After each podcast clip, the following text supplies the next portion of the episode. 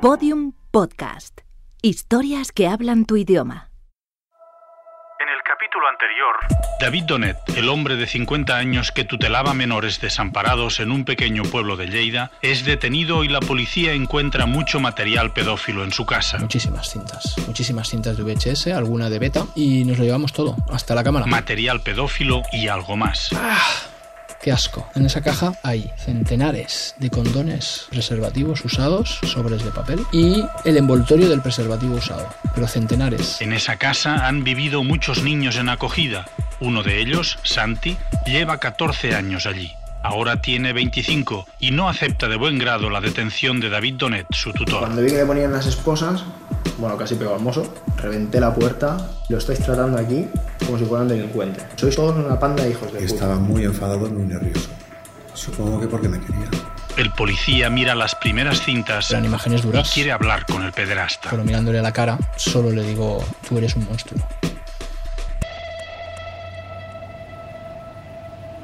Héctor regresa a casa. Imágenes de pornografía infantil normalmente lo ves muy lejos porque son de, de otros países, países lejanos. Llego a casa y mis hijos están durmiendo. Son un niño y una niña, ellos duermen en habitaciones separadas y, y los abracé. Estuve un buen rato abrazándolos. El pequeño no se despertó, pero la, la grande sí que se despertó. Oh, me dijo, papá, ¿qué haces? Y luego me puse a llorar. Héctor tiene 80 cintas por visionar. Pero yo sabía que cada niño que aparecía allí, que yo identificara, él cumpliría una pena por haber hecho eso a ese niño. y centenares por reconstruir. Solo por eso, por sumarle 8 años o 9 años más, ya valía la pena mirarlas todas. Debe identificar a todos los menores que aparezcan. Cada niño que aparecía allí era una víctima a la que hay que ayudar. Pero las escenas se repiten Esos niños no estaban allí obligados. No estaban siendo retenidos, no estaban siendo agredidos físicamente con golpes. y el policía no se lo cree. Los niños estaban en una, una situación natural. Esos niños estaban jugando. Para ellos eran juegos. Mm, había risas eh, y no había, no había violencia en esas imágenes. No encontré ninguna imagen de violencia, de, de que David Donet pegara a un menor o un menor atado o estuviera haciendo algo que los menores no quisieran. Era algo que para ellos, para todos, hasta para David Donet era algo normalísimo. Luego descubrimos por qué. Le llamaban padre.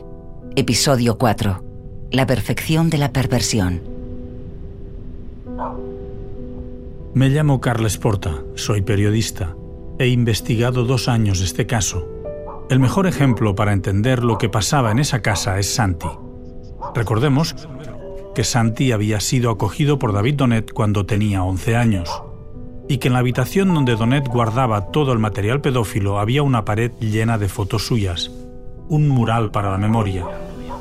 El policía Héctor, después de ver las cintas, comprueba que en la mayoría de ellas sale Santi. El 70% de las cintas son con Santi. Hay más niños y Héctor saca fotos de sus caras. Supone que Santi, al que ya conoce, le ayudará a identificarlos. El día del registro colaboró con la policía. preguntan las claves de acceso de los ordenadores. ¿Está? Pero Héctor también recuerda que Santi les insultó cuando esposaron a David Donet. La última vez que veo yo a Santi está chillando y tirando sillas y pegando patadas en una puerta. Quiere que venga a declarar. Claro, yo no sé qué reacción tendrá Santi cuando viene a comisaría y, y hablo con él y le tomo declaración. Le cita en comisaría cuando David Donet lleva solamente dos días ingresado en prisión.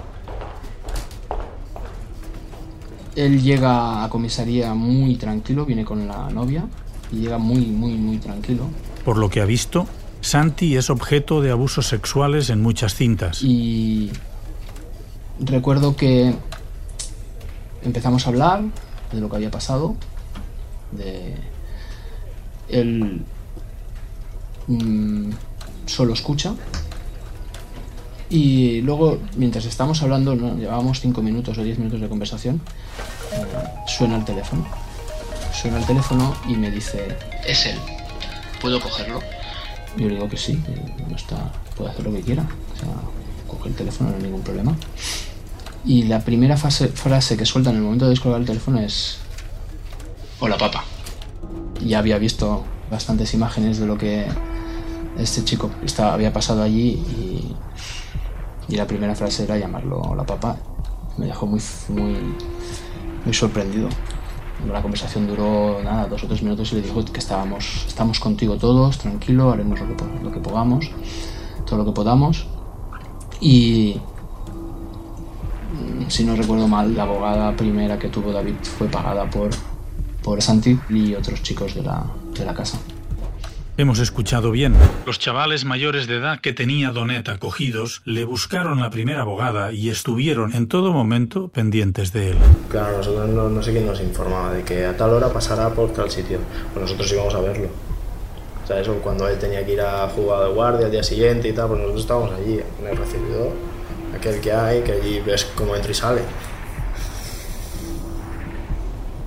Yo creo que si ellos me estuvieron acompañando y se interesaron tanto por mí, fue porque a pesar de que yo había hecho algo que no diré que esté bien, pero soy persona, no soy un monstruo, había una relación. Una de las veces que salía, teóricamente no nos podíamos acercar a él. Y yo no pude más, fui y lo abracé. Una relación de, de, de cariño. Y el mozo de escuadra, uno de los mozos de escuadra, me iba a apartar y el otro le dijo, no, déjalos, déjalos. Éramos Supongo que la gente lo interpretará muy mal eh, si yo digo que éramos una familia, porque claro, esto no, no lo verán con buenos ojos, pero es la realidad. Éramos una familia. Éramos una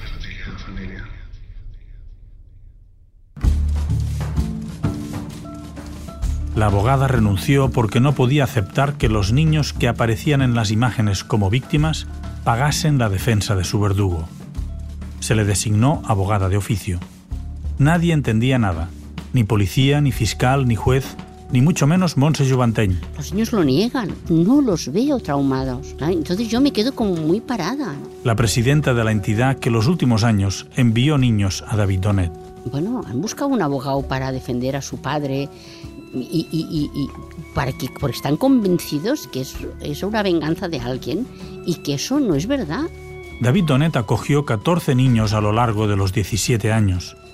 Los que ya tenían más de 18 años y seguían teniendo contacto con él o vivían con él, como Santi, eran los que más le defendían. No, claro, yo cuando, cuando me pasa esto, llamo a mi maestra, que para mí es una... Bueno, en Estados Unidos la consideran la número uno para, para ayudar a superar el trauma de un abuso, sea físico, sea, sea sexual. Montse Juvanteny se refiere a Chloe Madanes, lo que me ha sorprendido es que los niños no los veo traumados. Entonces cuando Chloe me dice, cuando un pederasta consigue hacer vivir como normal y bueno una cosa tan nefasta como es el abuso, es que raya la perfección de la perversión. Hoy por hoy, Marcela. Más adelante sabremos cómo consiguió el pederasta que los niños lo considerasen todo tan normal. El pudo esconder su supuesta pederastia en los diferentes exámenes que se le hicieron para poder cumplir los requisitos para la acogida. Mientras tanto, el caso salta a los medios de comunicación. Hora 14. Bárbara Podcast. Buenas tardes. El presunto pederasta de Castelldans, detenido por pornografía infantil y abusos sexuales a menores. ¿Se acuerdan de Cristian? Los mozos sospechan que utilizaba a un joven que había acogido años atrás para captar a través de las redes sociales.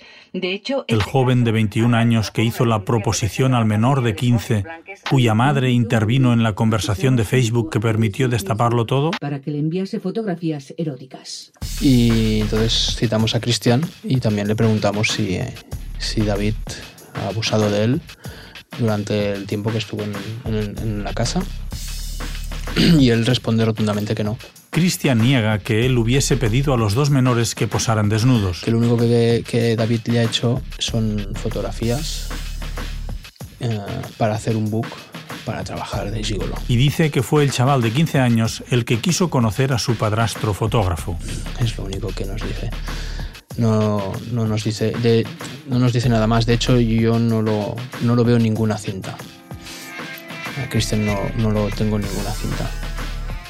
alguna fotografía, pero nada, ninguna. En esos momentos del caso, principios de julio de 2013, los Mossos de Escuadra constatan que entraron demasiado tarde en la casa de Castellans.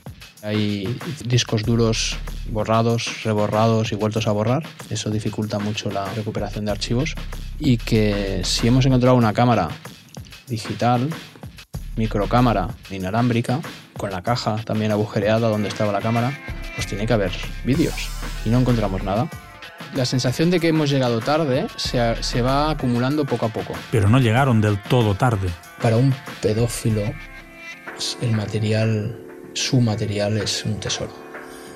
Que encontramos las cintas de vídeo dentro de una bolsa de basura, porque David Donet tuvo muchos días para deshacerse de ese material analógico y no lo hizo. Creo que, que le dolía mucho desprenderse de todo ese material.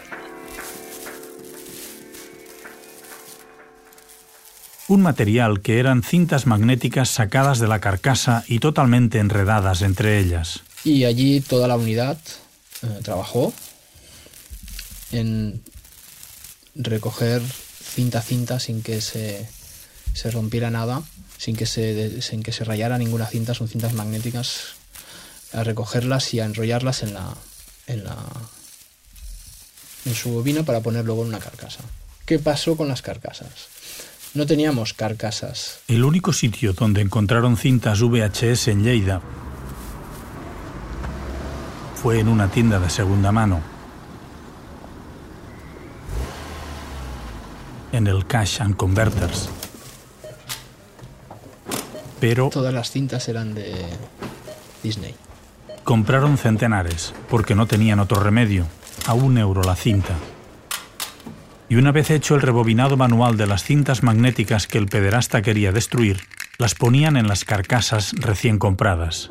Cuando cerrabas te dabas cuenta de que en esa carcasa había eh, las imágenes, las, la pegatina de la de Disney, de una película. De Pocahontas, de, de La Cenicienta, de, de Tommy Jerry, de lo que sea. Estaban, había muchísimas cintas. Ah, y entre todos lo dijimos, no, no, hay que arrancar esas, hay que arrancar eso, no, no, no quedaba, no quedaba nada, no nos gustaba nada ver eso. Y sí, sí, había que sacarla, sacábamos la pegatina o las destruíamos, o sea, las rayábamos toda, la pegatina de delante y la pegatina del lateral de la cinta, porque no nos gustaba ver que, en esa cinta, lo- en esas pegatinas de Disney hubiera material pedófilo en ellas.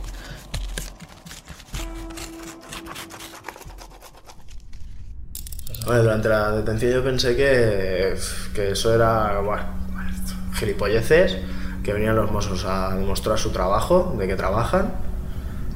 Harán el paripé en esta casa, cogerán y se pirarán. Pues como había niños y tal, digo, pues mira, pues... Después en el juzgado yo le dije al David, una de las veces que lo vi, le dije, bueno, tranquilo, no te preocupes David, que tan solo nos separarán unos muros. ¿Vale? O sea, tan solo nos van a separar unos muros. Eso es lo que yo le dije al David, porque yo aún lo apoyaba. El policía Héctor continúa con la identificación de los niños que salen en los vídeos. Y Santi es quien más le ayuda. Lo cité un par de veces y le enseñé pues las caras de diferentes niños que aparecían allí y él me iba diciendo quién era quién. Las imágenes estaban grabadas desde encima del, del armario. Todo eran cintas que había sexo. Y después ya cuando ya me tocó ir a declarar a los mozos, Algo vio. vi a la... Vi a la... Vi a las vi a todas. Habían, habían también las cintas con el, el Santi con chicas. Y esas chicas también eran víctimas. Porque no dio permiso, esas chicas no dieron permiso a nadie que se grabaran esas imágenes. Y Santi tampoco lo sabía. Y entonces, pues mm, también eh, hice eh, una plantilla de las caras de las chicas. Chica 1, chica 2, chica 3. Pero me afectó mucho cuando vi a la... Me afectó mucho más que no ver a... No sé, cuando vi a la y tumbada y... O vi las imágenes y lo vi, ¿sabes? No sé, me entró algo... Claro, fue mi primera novia, fue con la que me desvirgué, fue una cosa íntima mía y, y lo tiene el David también. Pues me jodió, no sé por qué, pero me jodió muchísimo. No he tenido intimidad con el David. O sea, es que lo tiene todo el miedo del David. Algo pasó por su cabeza que provocó un cambio.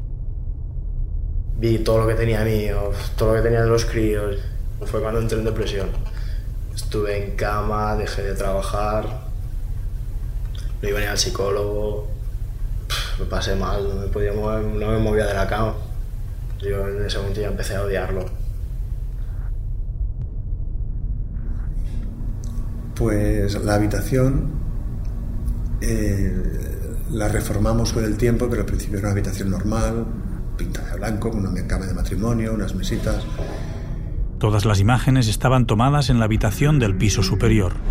El piso de arriba del todo, la habitación del fondo, estaba limpia, una cama hecha, limpia, ordenada, cama de matrimonio, dos mesitas, un armario y muy limpio y muy bonito. Todo lo demás, lo que había en la casa era desorden y suciedad, menos esa habitación.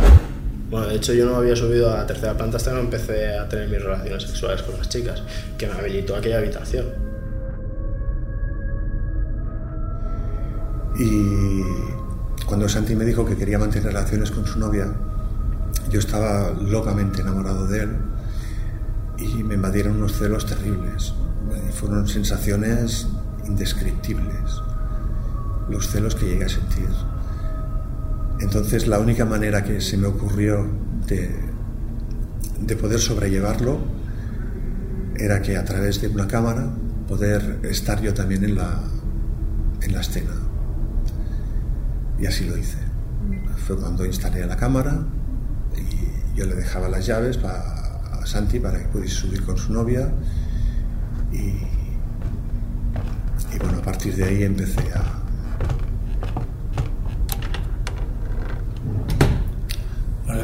las relaciones sexuales que tenía Santi con sus diferentes novias. Sí, exactamente. También empezaste a guardar preservativos. Sí. Fetichismo puro y duro. No, no sé por qué, porque lo pienso ahora y me da grima. No sé por qué. Cuando ellos se iban, yo subía a la habitación y habían dejado por ahí los preservativos y los, los ponían en un sobre y los ataba.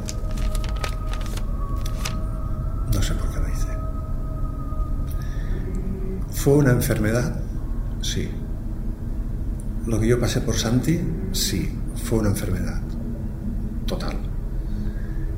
Creo que los celos, el ser posesivo, ser... Me molesta, claro, a ver, yo estaba enamorado de él, me molestaba mucho que tuviese novia, pero no se lo impedía, obviamente. ¿Que una enfermedad? Sí. Referente a toda la cuestión que me ha llevado aquí, yo no sé si estoy enfermo.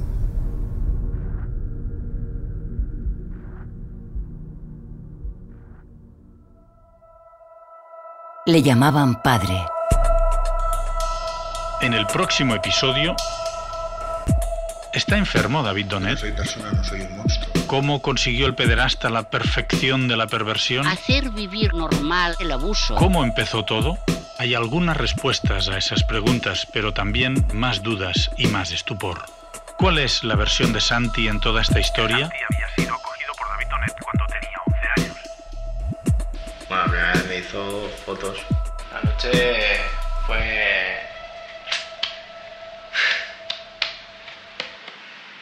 Felación. Sí, él me la hizo a mí. Al día siguiente no estaba yo muy cuerdo con lo que había pasado.